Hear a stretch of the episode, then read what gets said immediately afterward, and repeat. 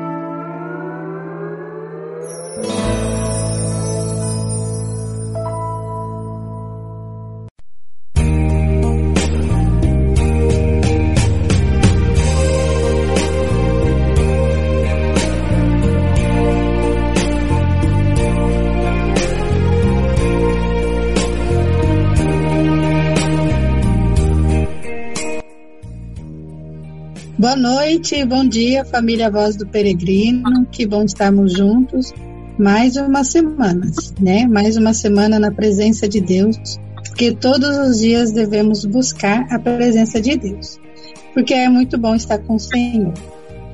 Espero que você tenha tido um final de semana maravilhoso e que essa semana também seja maravilhosa na sua vida, mesmo diante de tudo que nós estamos enfrentando se nós estivermos na presença de Deus, tudo é bom, porque Deus é muito bom. E nós não estamos, eu não estou sozinha, como sempre, né? A casa de Nazaré, ela é sempre acolhedora e ela acolhe os meus irmãos que faz o programa comigo, mas também acolhe você, porque você é especial para Deus. Todos nós somos especiais para Deus e Ele nos ama. Boa noite, Michele. Boa noite, Lúcia. Boa noite, Roque. Boa noite, família, na Casa de Nazaré. Estamos aqui mais uma semana, na graça de Deus, para partilharmos aí, né, a nossa experiência com a Amor Letícia, do Pai Francisco, e que tenhamos um bom, né, um bom programa. Boa noite a todos e bom dia aí para o Rock. O nosso irmão Rock é bom dia. Bom dia, Rock. Bom dia, Lúcia. Bom dia, Michele. Bom dia, família Voz do Peregrino. E bom dia, família Casa de Nazaré. É com muita alegria mais uma vez que estamos aqui, Lúcia. E vamos estar pedindo que o Senhor nos abençoe a cada um de nós. Amém. Sim, o Renato também está conosco, ele está escondidinho né, mexendo com o áudio. Boa noite, Renato. Deus abençoe você, sua família. Que Deus também abençoe o programa de hoje, porque é pelo Espírito Santo que nós caminhamos, né? Com a graça do Espírito Santo. E como de costume, né? Se você tiver o livrinho, vamos fazer a oração à Sagrada Família. A Sagrada Família também que nos ajuda nessa caminhada de fé, de esperança e de anseio por buscar o céu. Então, juntos vamos rezar oração à Sagrada Família.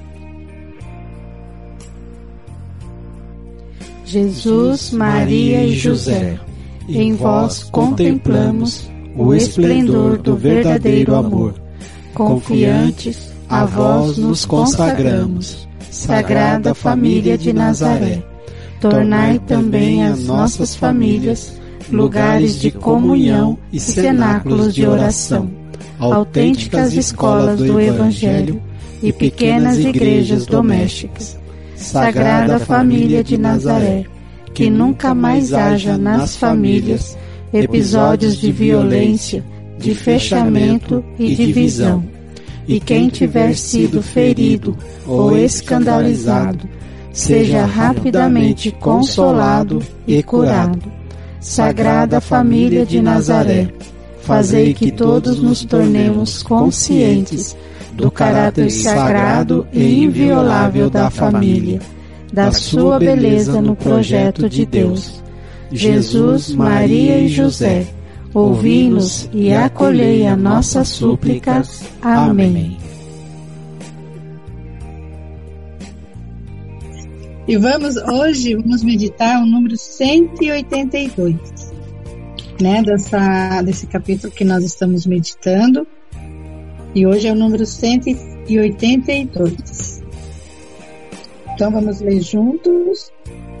Eu peço desculpa que hoje a minha garganta está meio ruim, mas Deus ajuda.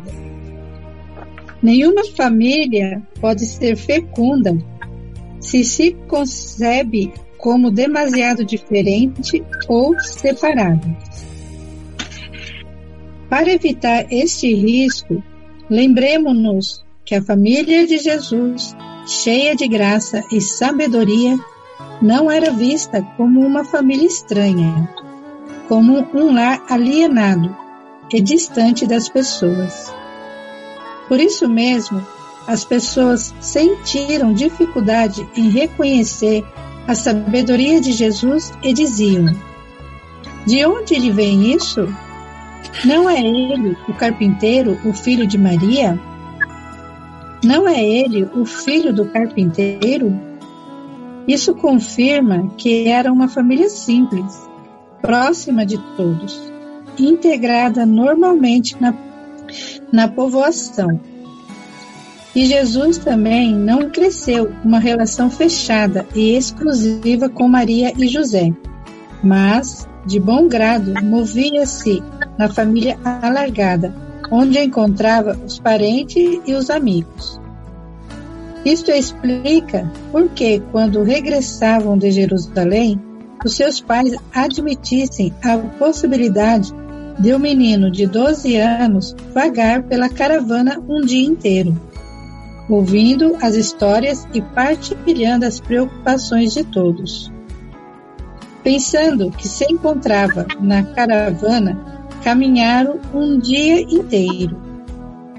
Mas, às vezes, Acontece que algumas famílias cristãs, pela linguagem que usam, a maneira de dizer as coisas, o estilo do seu tratamento, a repetição constante de dois ou três assuntos são vistas como distantes, separadas da sociedade, e até os próprios parentes se sentem desprezados ou julgados por elas. Michele o que diz o Senhor para vocês? Essa pagada que o Papa Francisco se refere aqui, né? Eu me identifico muito, porque a minha família ela é grande, né? A família da minha mãe, eles são 11 irmãos. Então, quando fala assim, família alargada, a, é, a gente está falando de pais, né? Irmãos, tios, primos, vizinhos, né? Aqueles que a gente considera como parte da família da gente, né? Então, assim, está se falando de uma né, comunidade grande. E na minha família é assim, né? Nós somos muitos da parte da minha mãe, mas você vê, eu cheguei aqui no Japão e eu conheci um primo de primeiro grau do meu pai, que meu pai não queria há 20 anos, que é o Primodilo. é clarete, uma clarete. Então, assim, tamanha é essa família alargada, a gente não tem dimensão. Por mais que você atravesse o outro lado do, do mundo, Deus tem, tem sempre uma família te esperando, né?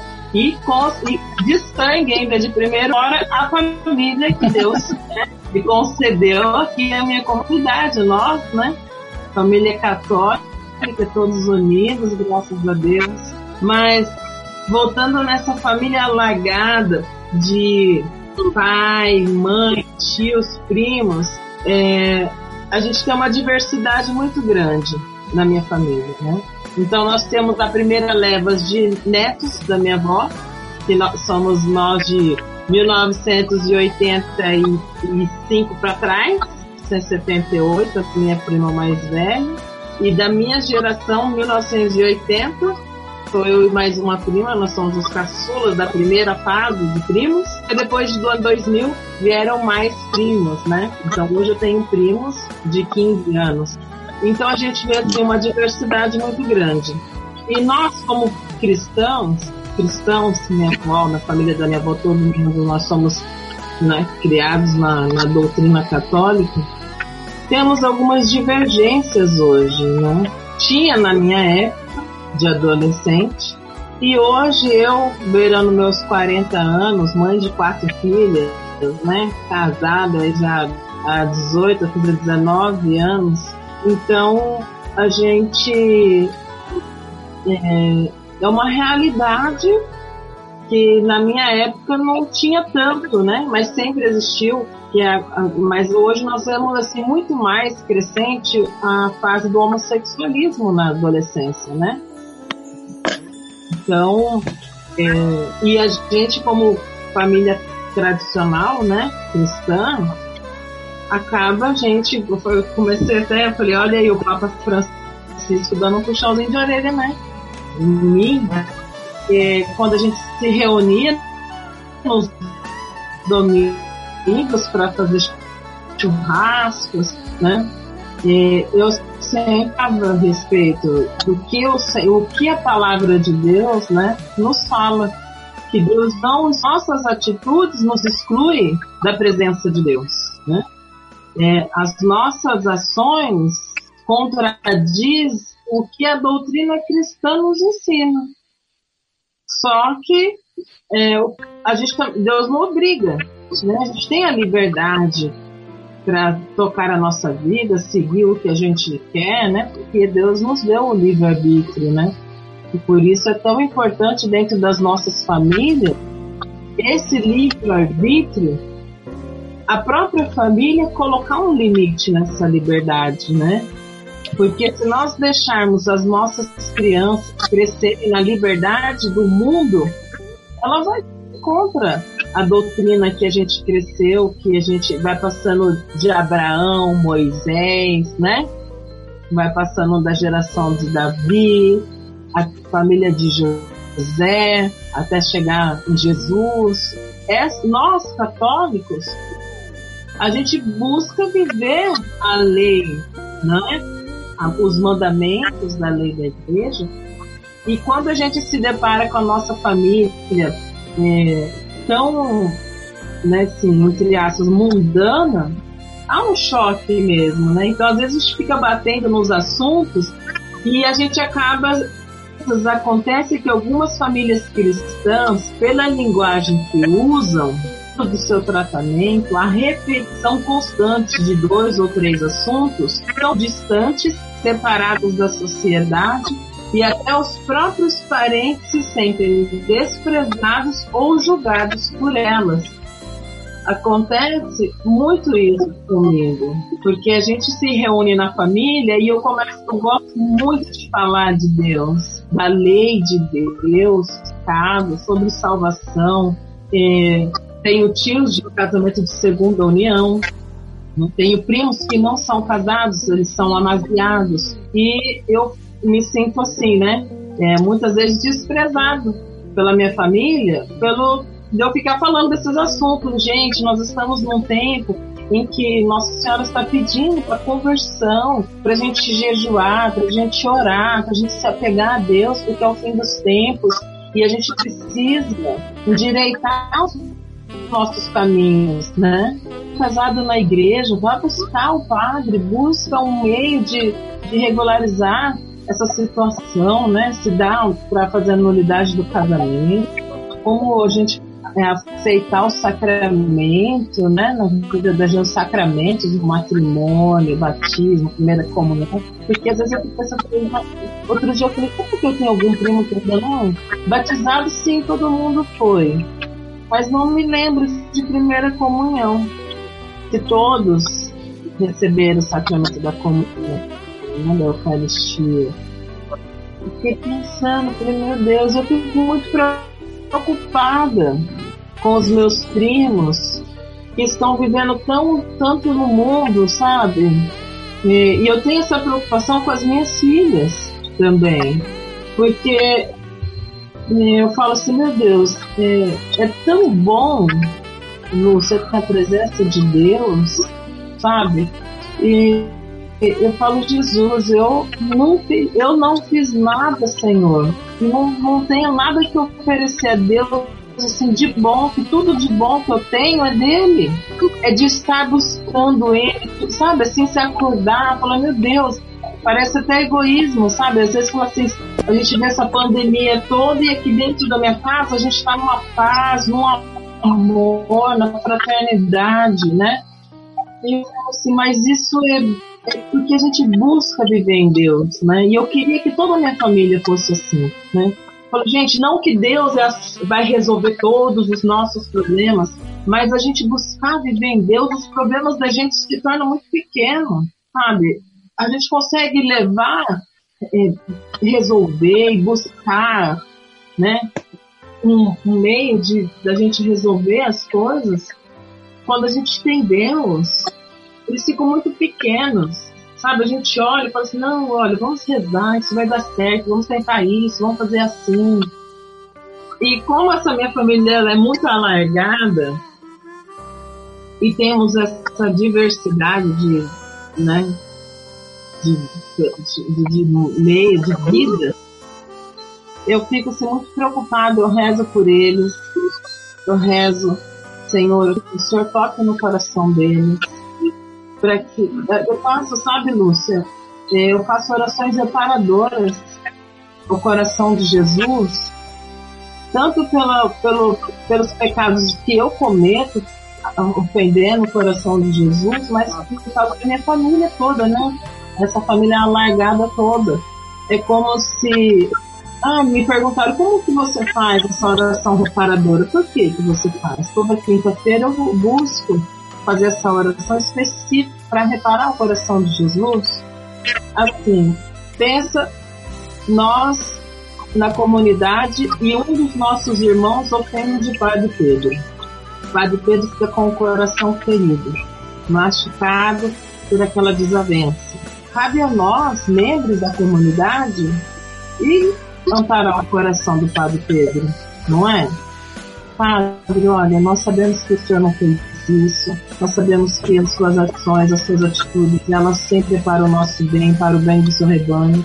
Então, alguém vai lá reparar aquele mal que o irmão fez. A oração reparadora do coração de Jesus é assim. Então eu peço, Senhor, eu sei quantas dificuldades a minha família, os meus parentes têm em, em receber com, né, de coração a doutrina, né? O seu quanto fere. Eu tenho primos homossexuais, eu tenho tios que são casamentos de segunda união, primos e tios que estão amaziados, e a gente sabendo o valor de um sacramento no matrimônio, né? o valor da castidade. Então eu falo, Senhor, eles não sabem o que eles fazem. Então eu venho aqui pedir perdão, porque nós, eu sei, Senhor, que os teus mandamentos é para o nosso bem. Eu sei, Senhor, que o Senhor morreu na cruz por cada um de nós e que não é em vão, que o Senhor nos ama. Então isso é uma oração de reparação. E eu faço, eu peço, eu peço, Senhor, eu não quero que eles olhem para mim como aquela ditadura, né? Ah, lá vem aquela que fala tudo certinho. Não, gente, eu já vivi no mundo também. Deus me resgatou e eu tenho desejo no meu coração de que Deus resgate cada um de vocês. Porque é muito bom, é coisa. É, sabe, viver em Deus. O mundo é muito pouco pra gente, né? Então, assim, é isso. Sabe, assim, família largada, né? Quanto maior, mais gostoso, melhor é, mas também tem muito mais problemas, né? E eu eu tenho saudade dos meus primos, quando a gente brincava na rua e todo mundo jogava futebol, e a gente jogava vôlei, jogava peteca, sabe? E a gente era tudo igual, né? Criança sem malícia, sem nada. E hoje, quando eu chego, né? Quando eu chegava na, na, no domingo de família e todo mundo já arrumava postura, já ia subir na roupa, umas descendo a saia, outras puxando a blusa aqui, outras, sabe? eu falava assim, olha, eu não, não venho para incomodar. Eu só venho para trazer o amor de Jesus para cada um de vocês. Eu, eu espero um dia que Deus também transforme o coração de vocês, como fez com o meu, né? E só agradeço e louvo a Deus. Eu tenho certeza né, que não é em vão, né? Quando a gente se dispõe a levar o amor de Deus, por mais que eles na sua frente algum se enrijece, tipo assim, eu sou assim mesmo, nasci assim mesmo. Não, você não nasceu assim. Você não é assim mesmo. Porque quando Deus tocar no teu coração e Ele falar quem você é, o porquê da sua vida, o porquê Ele te deu o sopro da vida, você, você vai ver que você não é isso. Você não é isso. Sabe? Vai dar um outro sentido para sua vida, para minha vida. Então, e aí fica assim, igual a gente, né? querendo gravar rádio, querendo falar, querendo anunciar, sabe? Ah, eu tenho muito verdadeiro amor de Deus por nós, ele transborda mesmo, é muito bom, sabe? E se deixar vou falar mais, então vamos passar pro Rock e falar um pouco. não. Não, Michele, eu acho que não, está bem, está ótima pode falar o programa todo que você está bem inspirada hoje. Mas é isso, né? Mas é isso que você colocou, porque a, a, hoje o que a Lúcia leu do Papa Francisco, que é 182, né, Lúcia? Isso, isso mesmo. Você, você leu 182 hoje, aqui o Papa Francisco estava citando, referente à família de Nazaré. Nós não podemos esquecer, lógico, porque nós precisamos ver, né, olhar hoje, mas também focado lá na família de Nazaré, onde tudo começou, né? E, e nós sabemos, por exemplo, que a família de Nazaré, ela chama Nazaré porque ela tinha ido por causa da perseguição de Herodes, na época, quando queria matar o menino Jesus, José teve que ir para o Egito com Maria. Avisado em sonhos, ele foi para o Egito para que a criança não fosse sacrificada, né, por Herodes. Aí no retorno deles, como ainda estava no, na Judéia, estava o, o, o, filho de Herodes, Arqueleu, né, Arqueleu, Arqueleu, uma coisa assim. Aí ele foi para Nazaré. Então nós temos que olhar a família ali de Nazaré. Nós sabemos, por exemplo, Nazaré é um, é um, é um vilarejo, né? Era um vilarejo onde não havia muitas pessoas, né? Haviam poucas casas, poucas famílias, né? E foi ali que Jesus cresceu. Por isso que o Jesus, o filho de Nazaré, a mãe de Nazaré, né? Quando nós cantamos o Ina Maria, então eles viveram em Nazaré. Mas é interessante que o Papa coloca, é muito bonito, que está dentro do contexto que a Michelle falou, né? Das vezes, por exemplo, eles não eram uma família ali fechada, né?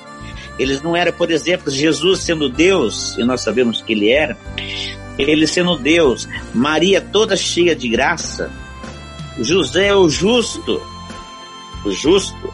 Então era uma família, né, que o céu vivia dentro daquela casa. Mas não era uma família alienada, uma família que, né, vivia só para eles. Era uma família, tanto que o texto, o texto vai falar, por exemplo, de onde vem tudo isso, né? Quando ele falou de Jesus, quando ele foi para pregar dentro, né? Já na, na, sua fase adulta, quando ele vai falar no templo, dentro da cidade de Nazaré. Não é ele o carpinteiro, o filho de Maria. É interessante que eles falam, né?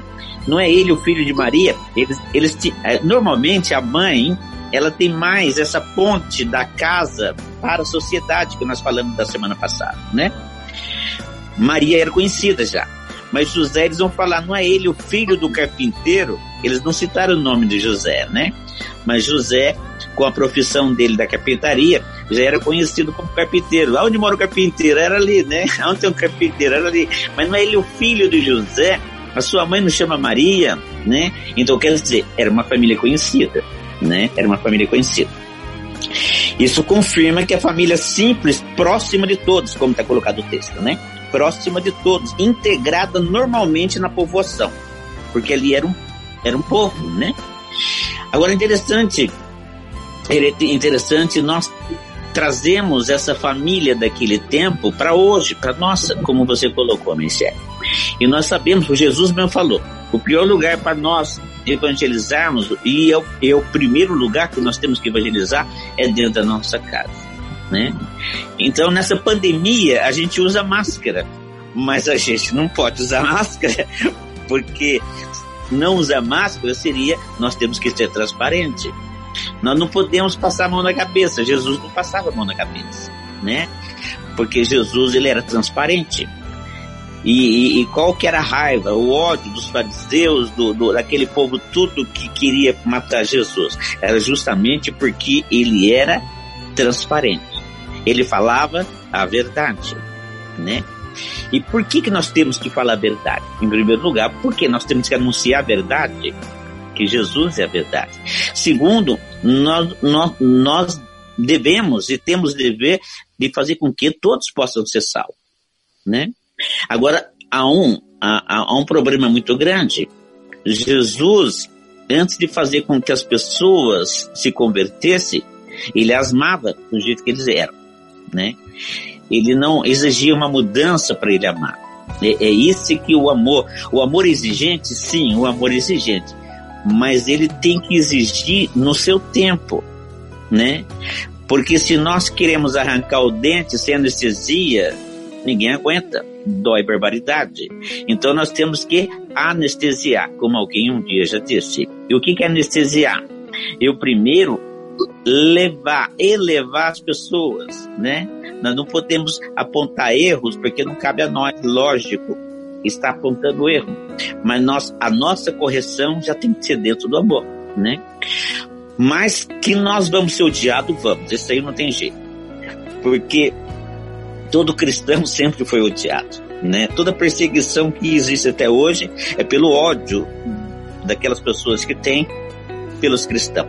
Então nós precisamos ter essa consciência em primeiro lugar, né? Agora a correção tem que ser feita dentro do amor. E é importante, lógico, as pessoas quando é, é, interessante, é bonito quando ainda dentro da nossa família às vezes as pessoas falam como falava para você, Michele, e já bem, eles falam mesmo, não tem jeito, né?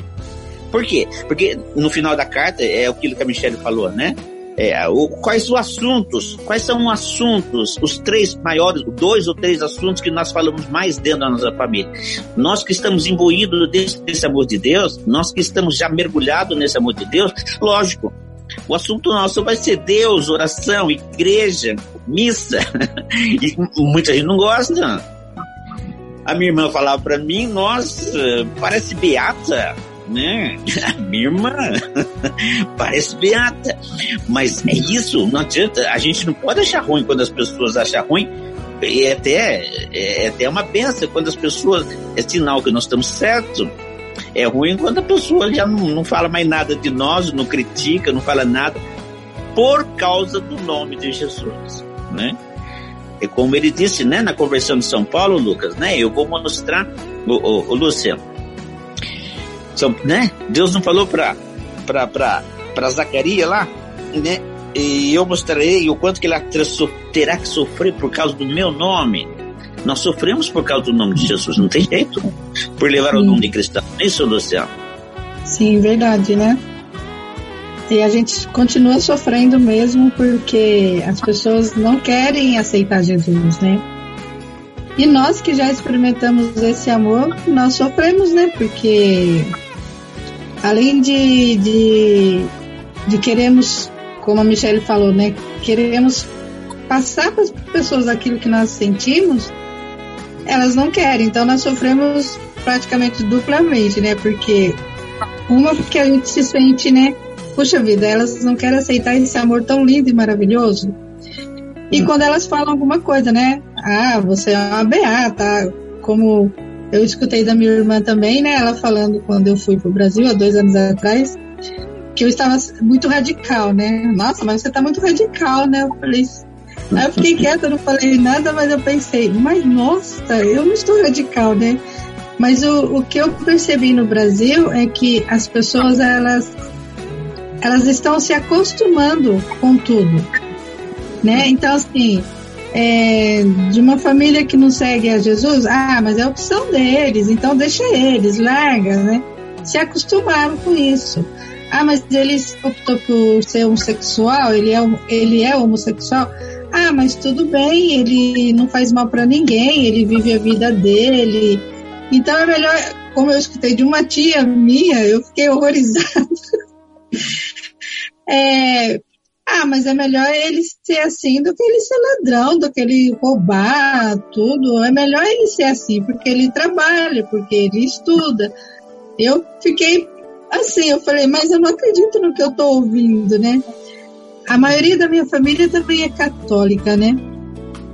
E quando eu era criança, eu não lembro que eu tenha visto assim qualquer divergência, né, entre entre a nossa família de sobre religião, né, alguma coisa assim, né? É, tem algumas primas que virou evangélicas e tem um tio, né, que sempre foi católico, mas assim, o tempo que eu tô aqui, né, então assim, não, não presenciei, né, isso, né, mas é, a minha mãe contava para mim, né, que ele andava falando umas heresias, né, eu falei, Jesus, misericórdia, tem misericórdia da minha família, né. Então, assim, as pessoas elas vão se acostumando, ou elas, não são elas, né, mas nós também, né, como o Papa escreveu aqui, que lembramos-nos que a família de Jesus, cheia de graça e sabedoria, então é, Maria e José, eles buscavam isso, eles buscavam estar na graça de Deus, eles buscavam a sabedoria do alto. Mas eles viviam normalmente, então assim, sem ser se tornar uma pessoa, uma família estranha, né? Nem radical, nem querer colocar em nós assim forçadamente, né? é, o evangelho, mas eles viviam normalmente. E eu creio sim, tanto que fala, né, que tiveram dificuldades, né, de, de aceitar, de compreender a sabedoria de Jesus, né? Puxa, mas ele fala tantas coisas, mas de onde vem isso, né? Mas ele não é simplesmente um carpinteiro, filho do carpinteiro, né, tudo mais. Não, Jesus era Deus, né? Ele não vivia ali no meio do povo como Deus, né? Tipo, ah, eu sou Deus, então, né? Comigo é assim, assim, assim. Não, mas ele vivia como homem plenamente ali no meio, querendo mostrar, ensinar a sua divindade, né? Querendo mostrar para o povo o evangelho, a boa nova, né? E nós também agora, eu vejo assim que nós também temos que buscar isso, sabe? Buscar estar na graça de Deus, buscar mesmo a sabedoria do alto, viver como filhos de Deus, viver como morada do Espírito Santo, mas viver é, da forma plena que Deus quer que nós vivamos, para que as pessoas enxerguem em nós esse amor, essa graça que nos completa, que nos que nos faz, sabe, querer sair falando, querer, sabe, mostrar para as pessoas que muitas vezes a gente tem vontade de chacoalhar a pessoa, né, e falar, puxa vida, mas você não enxerga que amor lindo, que, uma, que amor maravilhoso é esse que Deus tem por nós e você continua vivendo desse jeito. Muitas vezes nós queremos fazer assim, né? Uhum. Mas é, eu vejo assim que o Papa quis dizer que a gente que nós possamos viver com uma família de Nazaré. A família de Nazaré, assim, na minha cabeça, ela é assim, toda voltada para Deus, mas vivendo a sua vida como como carpinteiro, né? São José e São José ensinou a Jesus esse ofício. Maria como cuidando da casa, mas é, eles viviam assim tão plenamente em Deus que as coisas, os ofícios que eles faziam, saíam normalmente. E o povo, acho que era tão assim, tão maravilhoso que muitas vezes o povo não conseguia enxergar isso neles, as maravilhas de viver em Deus.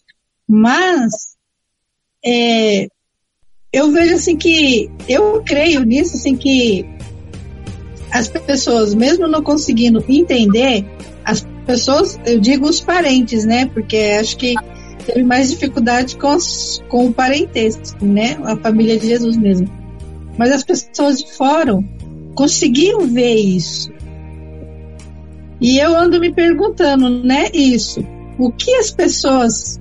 Porque, assim, o que está vindo muito na minha cabeça é, é que quando as pessoas olhavam os primeiros cristãos, as pessoas diziam: vejam como eles se amam.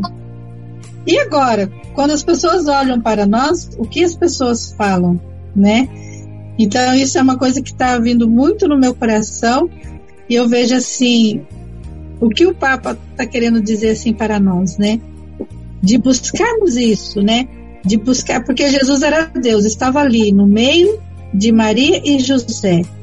É assim que a nossa família também tem que ser, com Jesus no meio, né? Com nós, com Deus no meio da nossa família, para que a nossa família transborda, possa transbordar esse amor de Deus, para que as pessoas olhem para nós e falem também, olhe como eles se amam. Eu também quero isso para mim, eu também quero sentir isso que eles sentem. Será que nós estamos demonstrando que viver esse amor é bom?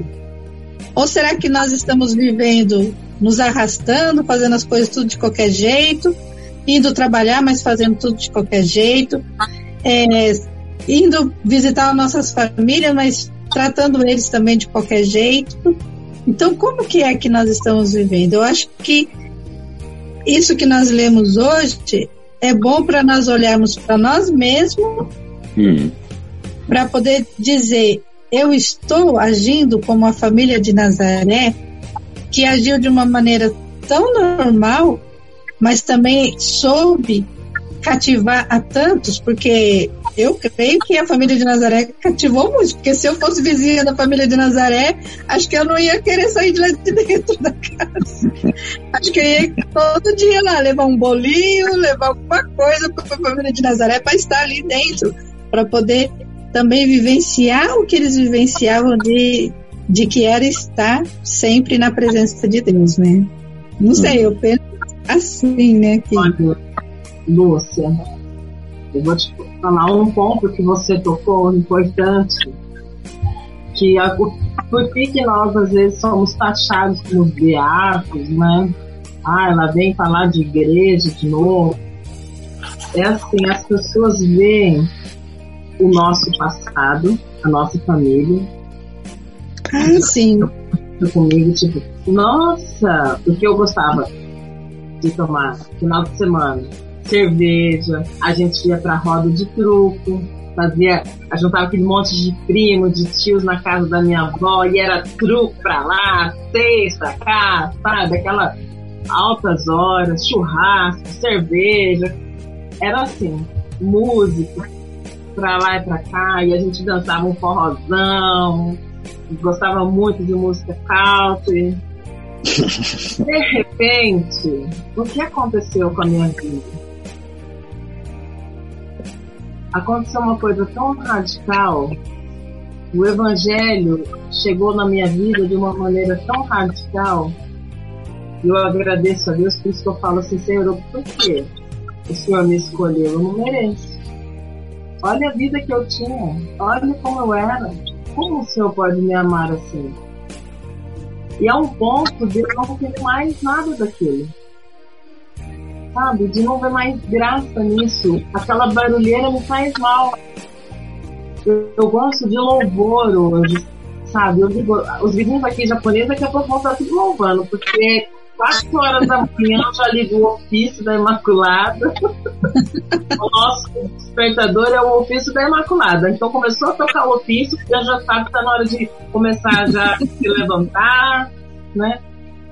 Então, assim, sabe, o gosto, o gosto, quando Deus toca na gente, muda. O paladar da gente E quanto mais você degusta das coisas de Deus, mais as coisas do mundo perdem o sabor, se torna azedo. As coisas do mundo vai se tornando amargas e a gente vê os nossos entes mais queridos se afundando nessa amargura ao ponto de eu falar, Senhor, tem misericórdia. Porque dói na gente, porque são pessoas que a gente ama. E se a gente. E essa transformação que aconteceu na minha vida, na minha família, na minha casa, nas minhas filhas, no meu casamento, na, no, tudo mudou. Aqueles que gostam, que ainda têm prazer nas coisas do mundo, acaba questionando nossa, mas eu vou ficar assim igual você, então eu não quero. É, exatamente. Porque o gosto amargo que eles ainda estão impregnados, que eles gostam, eles não conseguem sentir o doce, esse cor doce, suave, essa misericórdia, eles não conseguem, sabe? Então, eles não querem mudar porque eles não querem deixar o barulho do mundo, eles não querem. Gente, não é que beber é pecado. Mas por que, você não bebe mais? Por que não toma mais uma cervejinha? Não, cervejinha. A gente tomava socialmente, a gente se divertia lá na família. Porque a gente. Eu aprendi a fazer aquilo que realmente me dá prazer. E eu quero sentir esse prazer com sã consciência tudo que eu sou hoje, eu sou em consciência. Ninguém me obriga a amar a Deus. Eu não me embriago do Espírito Santo por causa de um encontro num copo de cerveja, a embriaguez que o Espírito Santo dá na minha alma. Dá vontade de ficar ali, sabe? Dá eu vou fazer adoração todos os dias na igreja e eu me prostro. E eu falo, Senhor, se eu pudesse eu ficaria aqui um Monte Tabor. Gente, quem faz adoração, quem vai ver Jesus, é como se você estivesse no Monte Tabor, você não quer mais estar ali. E aí você sabe que o mundo está te esperando, que você tem que fazer o almoço, tem que fazer o bento do marido, você tem que uma casa. É um ofício diário. Eu lavo roupa, eu brigo com as crianças, vai esses brinquedos, vai escovar os dentes, tá na hora de tomar banho. É um ofício diário continua a mesma coisa. O que mudou? O sabor pelas coisas. As coisas do mundo não me, não me agradam mais. O cheiro do mundo não me atrai mais como as coisas de Deus. Então eles não entendem, eles ficam assim, eu não quero ficar igual a você, você tá bitolada, você é louco, você não, não assiste mais novela? Tenho parentes que são viciados em novelas e os filhos estão se acabando no homossexualismo. Eu falo, vocês não estão entendendo que um adolescente não tem consciência ainda de ter saber que isso faz mal e agora vocês ficam tendo novela, novela dentro da casa de vocês, então isso para eles é normal, eles estão crescendo achando que é normal, porque o pai vê, a mãe vê, porque tá dentro de casa. E eu canso de falar para os meus parentes: a televisão, a internet é um cavalo de Troia. É um presente. Se você não souber utilizar, ele vai ser um inimigo da sua família.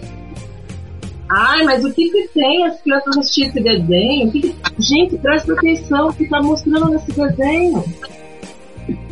É isso, hum. é tudo muito colorido, é tudo muito bonito, as músicas né? É, let it go, let it go, é tudo muito lindo. Só que se você parar e ver um contexto, nós com maturidade hoje, analisar, você fala, isso está errado. Acha que a criança vai saber que está errado? Não. Só que ela vai crescer naquilo, no erro, e aí um ponto de tanto você falar que é verdade, que é certo, que é certo, um erro se torna verdade, se torna bom, e é isso que eu falo para eles: Deus abre a mente da gente para gente enxergar essas coisas e falar, não, isso não é bom. Então, por isso que às vezes a gente acaba sendo chato dentro da família, Mas, gente, eu amo minha família, eu amo meus primos, tanto que quando a gente se junta, é umas risadas. Eu, eu falo assim, olha, senhor, se um dia eu for receber um título, eu quero receber o título da. Ah, é a que mais deu risada na vida. sorrindo pra vida. Porque eu gosto muito de sorrir com a família, com os meus amigos, onde eu tô. Sabe, eu falo, a alegria do Senhor é a minha força. Então, quando eu ajudo com os meus clientes, a gente dá muita gargalhada, bem, eles sabem do meu ponto de vista, a vida que eu estou buscando, às vezes incomoda eles, porque eles não querem mudar, eles não querem sair dessa vida, por isso incomoda.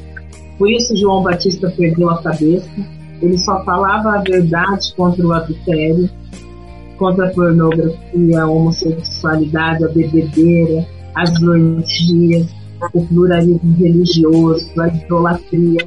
As pessoas viam que tudo que João Batista falava era verdade. Só que quem não quer seguir a verdade é melhor matar aquele que fala a verdade. Mas você pode arrancar a cabeça de João Batista. Você pode cortar a cabeça do profeta que Deus colocou na sua casa. Mas a tua consciência, a tua alma, ela sabe que se ela não andar na verdade, ela nunca vai encontrar a paz. E por isso que eles ficam criticando e recriminando, né, a gente. Então fala aí, Rock. Ela fala, fala aí, Rock. ô, ô, Michele, não, não, com certeza, tudo que você falou é, é uma grande verdade, né? Mas é, do, meu, do meu ponto de vista, é muito importante, e a gente não pode esquecer, né? Assim como a gente não pode esquecer que falta menos de oito minutos para a gente encerrar, porque o nosso horário já está acabando. Mas uma coisa importante a gente ter em mente: a maior forma de nós evangelizarmos é com as nossas atitudes. Essa é a maior forma de nós evangelizar. Não é com as nossas palavras somente, antes das nossas palavras, as nossas atitudes.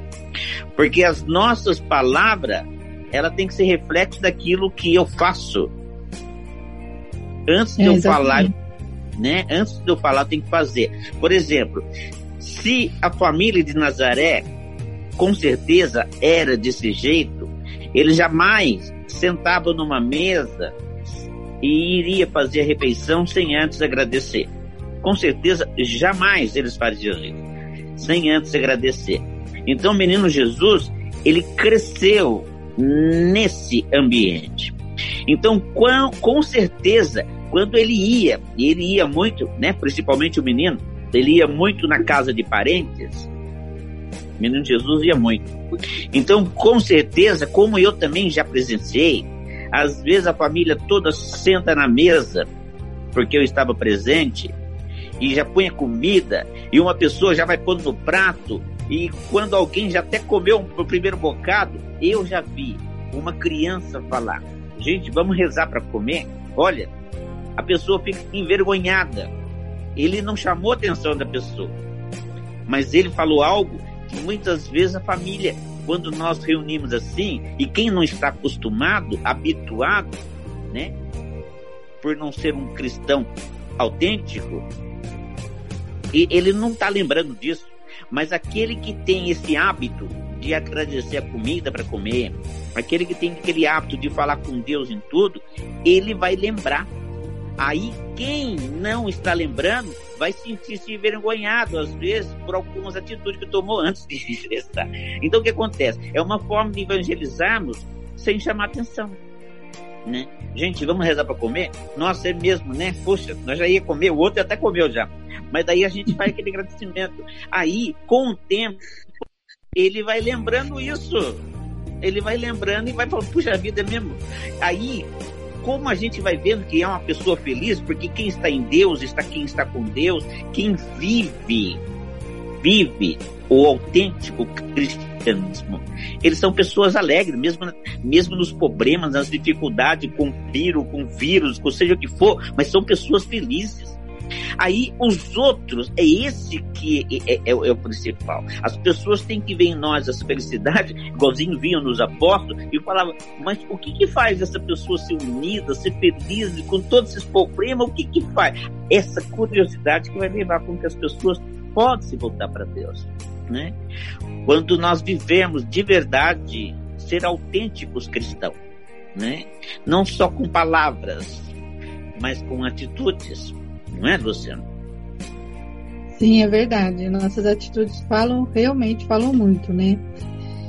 E é o que nós temos que aprender mesmo, né? Fazer isso. Antes de falar qualquer coisa, ter atitude, né? Atitude de amor, atitude de, de importância com o outro, né? Às vezes é.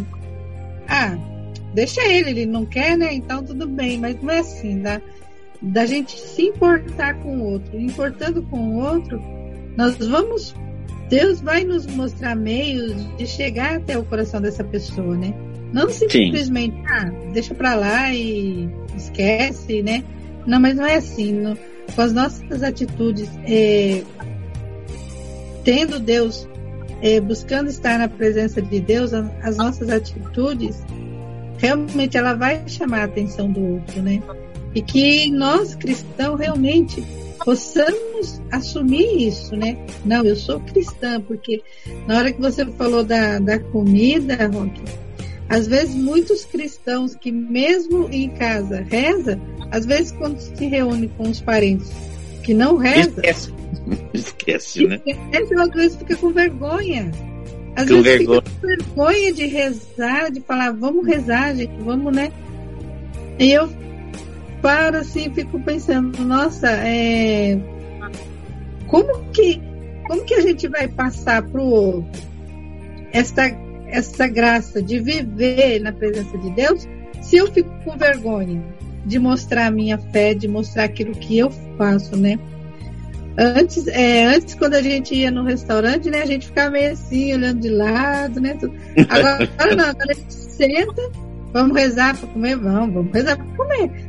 Sabe, Eu a gente faz, né, tudo, hum. para lá, reza, sabe, sem vergonha, porque é aquilo que nós somos, nós precisamos ser aquilo que nós somos dentro de casa, mas também fora, porque fora nós precisamos ser sinais de Deus hum. para os outros, né? Nós não podemos guardar nada para nós, nós precisamos ser sinais de Deus, mas vivendo a nossa vida simples como nós somos, sabe? Sem querer ficar enfeitando, né? Porque quando a gente começa a querer enfeitar demais, aí estraga. Porque a gente quando a gente quer enfeitar, a gente acaba sendo não aquilo que a gente é. Aí a Daí gente não vai. Diferente. Daí Isso, acaba é...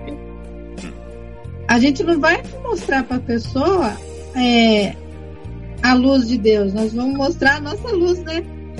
Hum, e essa pessoa não vai querer enxergar a nossa luz, porque a nossa luz ela não atrai ninguém. Não, não. Ela só atrai aquilo que é ruim. Então, a, nossa própria luz só atrai aquilo que é ruim. Então, nós precisamos ser autênticos. Isso, nós precisamos ser autênticos, porque a partir do momento que a gente é autêntico e nós vivemos na graça de Deus, é a luz de Deus que vai brilhar, né? Então, Sim. não é nós, é a luz de Deus. Então, aí sim as pessoas vão querer olhar, porque não tem como não ficar encantado com a luz de Deus, né? Porque sim. é como o, o, o padre Fábio de Mello, uma vez ele falou assim, né? Que o mundo ele está sendo muito enganado por falsas luzes, né? Sim. E se a gente, se a gente for reparar nessas casas de prostituição, tem sempre uma luzinha lá, né? Tem. Pra calmar, né? Tudo, né? Tem sempre uma luz.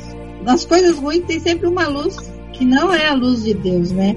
São luzes apagadas, são luzes falsas que estão atraindo as pessoas de uma maneira errada, né? As pessoas estão sendo realmente atraídas por uma por luzes falsas, né? E isso é, é mais um puxão de orelha para nós também, porque se as pessoas estão sendo atraídas por luzes falsas, é porque nós não estamos permitindo que a luz de Deus brilhe em nós.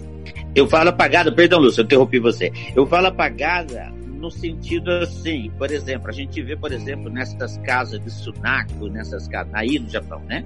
E nessas hum. casas, por exemplo, bordel aqui no Brasil, é, é aquela luz só para atrair, aquela luz vermelha que não ilumina nada, porque a luz é. do mundo não ilumina ninguém, né? Ela não clareia, ela não mostra, como Jesus falou, né? A luz mostra o pecado. Então, né, todo mundo quer ficar no escuridão, né? Assim como Judas, quando saiu da presença de Jesus, ele se perdeu nas trevas, como fala a palavra, né? E nós pessoas, como estão muitas vezes o mundo, né? Está fora de Deus, ele está fora, ele não quer ficar nessa luz, porque revela a verdade. A luz revela a verdade. E ninguém quer que seja revelada a, ver, a, a mentira que a pessoa vive né? Eu não sou aquilo, uhum. porque nós sendo filho de Deus e todos nós somos, nós somos amados por Deus, mas ninguém quer mostrar aquele lado da pessoa que vive para o mundo, no mundo, no pecado. Por quê? Porque ele nos atrai. Porque ele nos atrai. Porque a verdade que liberta nem sempre nos atrai. Como Isaías fala, Jesus não tinha aparência humana.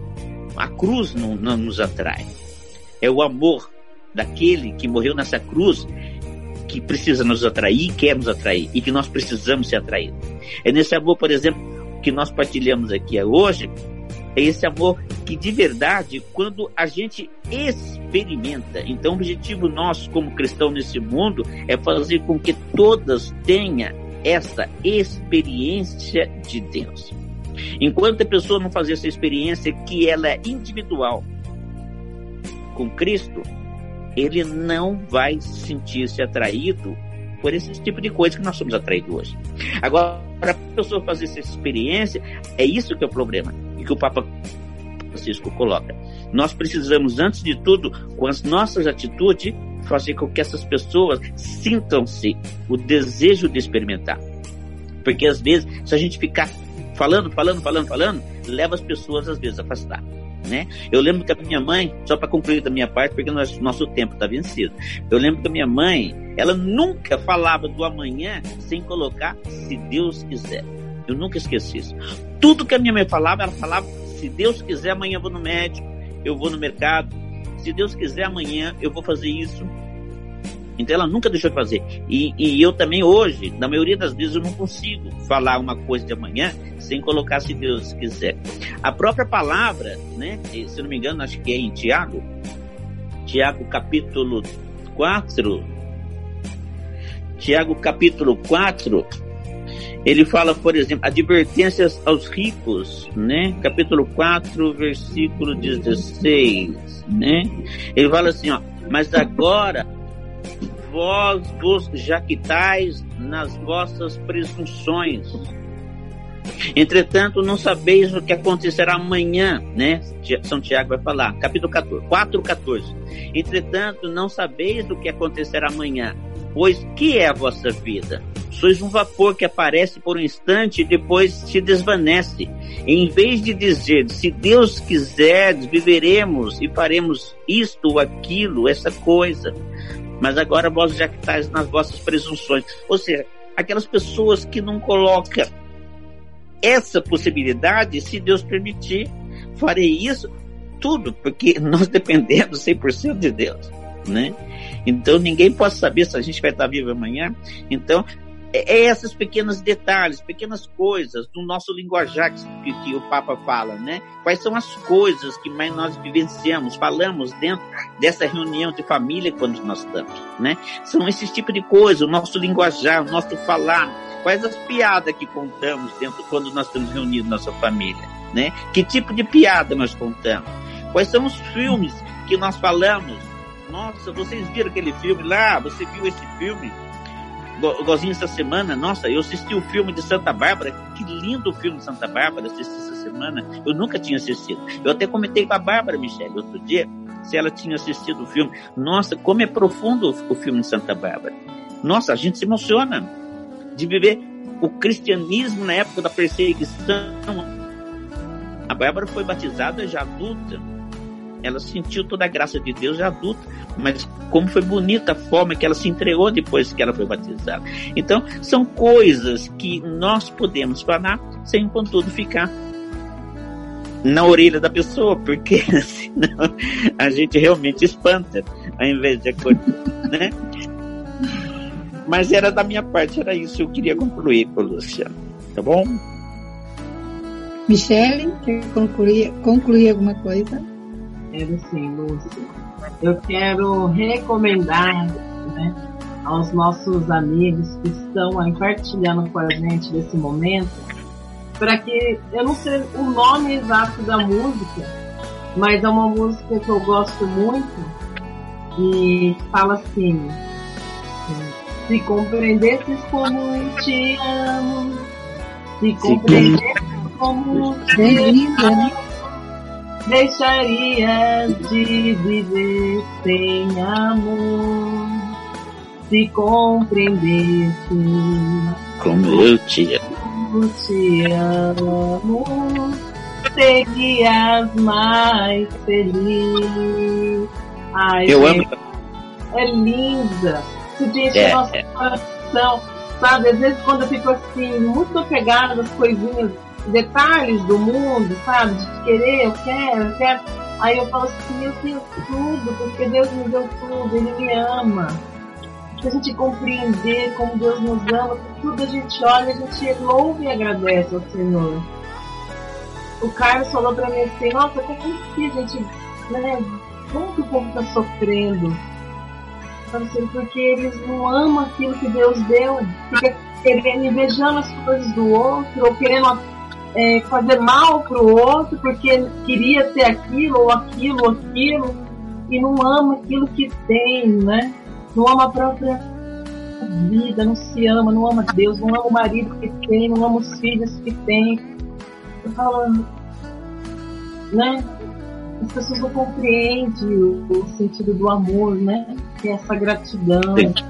Então eu gostaria de encerrar essa nossa partilha com essa música né? Se compreendesses o amor de Deus, ah, tudo, tudo, nossa, eu ficaria muito pequeno diante do amor de Deus, né? Então eu recomendo. E que a gente possa assistir filme de Santa Bárbara, eu já assisti, tem várias épocas do filme também, que eu já assisti uns muito antigos, uns mais atuais. É maravilhoso a luta pela, pelo cristianismo, né? A verdade, quer morrer pela fé, né? É muito lindo. Um dia, se Deus, se Deus quiser, se Ele permitir, né? A gente morra pela nossa fé, a gente morra por esse amor de Deus. Ai, que lindo. Deus abençoe a todos, uma ótima semana. Um abraço, Rock. Abraço, Michele, abraço, Lúcia, um abraço, né? Eu não falei, mas um grande e forte abraço para toda a família de Nazaré. Um grande abraço aí pro Renato, como você citou no início, né? No nossa, no, na onde, na nossa gravação. E que Deus abençoe cada um de nós. Forte abraço, Luciana. Amém, né? Um forte abraço para todos. Que Deus nos abençoe mesmo, que nós tenhamos uma semana abençoada e que nós possamos buscar, como a família de Nazaré, está cheia de graça e sabedoria, mas não nos tornarmos uma família estranha, mas uma família que reflita, não que reflita, não que reflete essa graça, essa sabedoria, essa luz de Deus. Que Deus vem mesmo nos abençoar, nos guiar para que nós possamos desejar do fundo do nosso coração vivenciar o que a família de Nazaré vivenciou. Que Deus nos abençoe, que nós tenhamos realmente uma semana abençoada e fiquem com Deus a todos. Abraço, Michele, abraço Roque, abraço Renato. Que, nós, que Deus possa nos fortalecer no amor, na amizade, na união e que sempre nós possamos estar aqui juntos na família de Nazaré. Jesus, Maria e José, nossa família vossa é.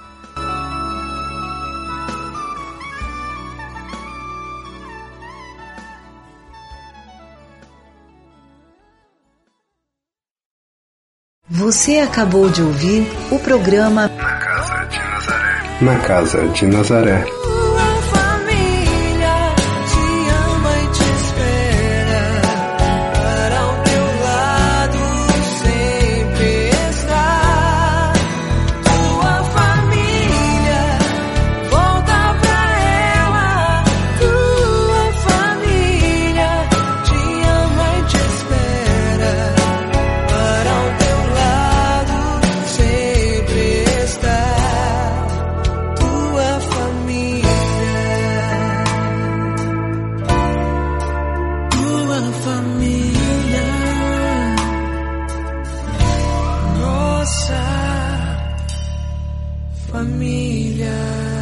Web Rádio, Web Rádio do Peregrino. Diocese de Saitama, Japão. Japão.